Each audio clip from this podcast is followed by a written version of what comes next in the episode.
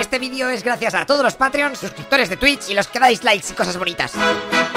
¡Sois la leche! Hola, muy buenos días. Hoy toca explicar una contraofensiva que realizaron los soviéticos en la ciudad ucraniana de Kharkov. A ver, los alemanes habían pillado esta importante ciudad industrial a los soviéticos en octubre del 41, aunque ya te comenté que la mayoría de las fábricas, los rusos, eh, se las habían llevado para que no se la quedasen los alemanes. Ok, pues en esas llega el invierno y las ofensivas alemanas se pararon porque a ver quién era el guapo para seguir puseando con ese frío infernal. Pero a los rusos, ¡pua! la temperatura se la pelaba y en Moscú habían conseguido en febrero del 42 recuperar terreno, aliviando un poquito la presión que había por la capital. Y claro, cuando los soviéticos, después de haber estado perdiendo terreno a fuego durante los primeros meses de la guerra, comenzaron a ver que sus contraofensivas funcionaban, pues eso les motivó a fuego. Sobre todo a Stalin, ¿eh? que creía que los alemanes ya estaban en las últimas y tan solo necesitaban un empujoncito ¿eh? para que se rindiesen. Así que empezó a preparar más ofensivas, eso a pesar de que todos sus generales y jefes del ejército rojo tenían una visión más defensiva. Pero bueno, da igual igual, porque aquí se va a hacer lo que diga el Tito Stalin, así que id colocando a los soldados por el frente que Joseph quiere ofensivas locales, algo así como... Eh, para tocar la moral y que los alemanes estén hasta el pito de tantos ataques. El lugar al que más tropas mandaron para hacer una de estas contraofensivas fue el saliente que tenían en Izum, en Ucrania, cerca de Kharkov. Allí el ejército rojo aguantaba una cabeza de puente eh, cruzando el río Donetsk. Y al principio era débil, pero con el paso de la primavera los soviéticos habían metido muchas tropas y armamento en aquella zona para intentar tomar Kharkov y embolsar a todas las unidades alemanas allí metidas. Pero claro, ah, los alemanes no son tontos y los rojos, en vez de haber metido todas sus tropas del tirón en el sitio ese y luego atacar, ¿eh? pues el ejército rojo estaba un poquito descoordinado y mientras iban llegando los refuerzos, en plan, venga, un día llega uno, otro día otro, ¿eh? se van colocando al frente. Y claro, eso quieras que no se nota, ¿eh? Porque están ahí han traído 20 camiones, mañana otros 20, así. ¿Qué está pasando ahí? Están concentrando fuerza al máximo, ¿eh? Y más con la Luftwaffe haciendo vuelos de reconocimiento por toda la zona. También había otro problema, porque los soldados soviéticos estaban bastante verdes, ¿vale? Sus soldados más pros habían caído en los últimos meses del 41 y ahora les había tocado movilizar a nuevos guerreros. Esa inexperiencia en combate se nota cuando delante de ti tienes a la Wehrmacht, ¿eh? que llevaba luchando en la Segunda Guerra Mundial un par de añitos, ¿eh? por no hablar de todos los problemas logísticos que tenían los de Stalin, ¿eh?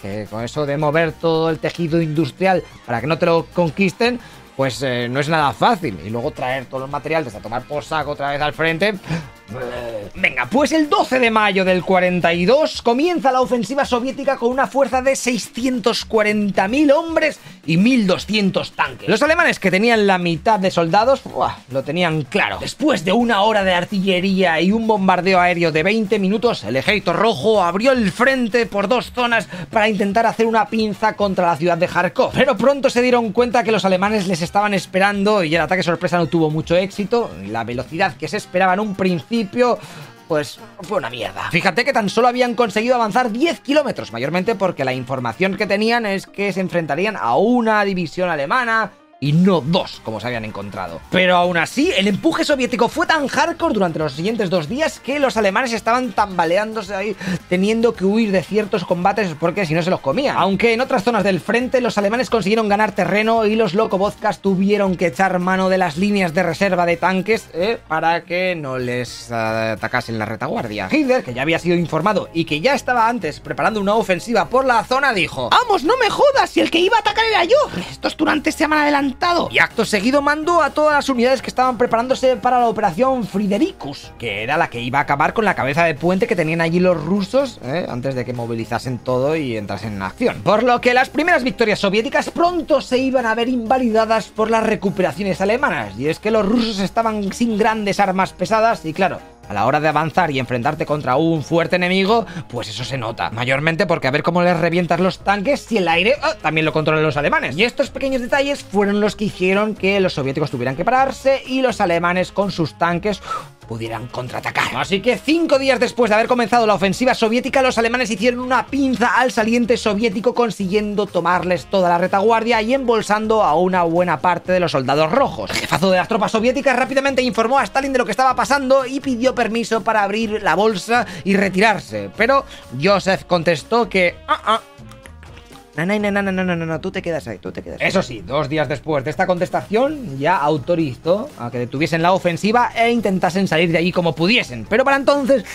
ya era demasiado tarde y los alemanes tenían bien encerrados a los locobozcas. De todas maneras, los soviéticos estuvieron una semana intentando romper el cerco y un 10% de los soldados consiguió escapar a territorio ruso, pero el resto Miau. Terminaron cayendo como prisioneros de guerra. Del 12 al 28 de mayo es lo que ha durado esta batalla. De un plumazo, el ejército rojo con la tontería había tenido 153.000 muertos y había regalado 240.000 prisioneros. Eso sí, se les había hecho bastante pupa a los alemanes que en esta segunda batalla de Kharkov tuvieron que lamentar la pérdida de 30.000 bajas. Oh, casi nada. Esta derrota de los de Stalin fue un gran varapalo para su moral, ya que venían de una buena racha y después de este bajón decidieron no tensar más la cuerda y se volvieron a un modo defensivo. Ah, sacaron eso de las ofensivas. Vamos a estar aquí campeando un poquito. Aunque ya te digo que si no hubiesen atacado ellos, los alemanes estaban a puntito de abrir el frente, ¿eh? como te he dicho antes con la operación esa. Así que, ¿qué que te diga? Ahora que acabamos de conocer lo que para muchos es la peor derrota soviética en la guerra contra los alemanes, toca conocer lo que va a pasar con los de Hitler. Porque esa gente no se va a parar ahí, ¿eh? Y las tropas de la columna del sur van a poner en marcha el plan azul. Que si no sabes de qué te trata, que te dije en la anterior temporada, que, en el anterior capítulo que te lo voy a decir en este, pero se me ha ido la olla.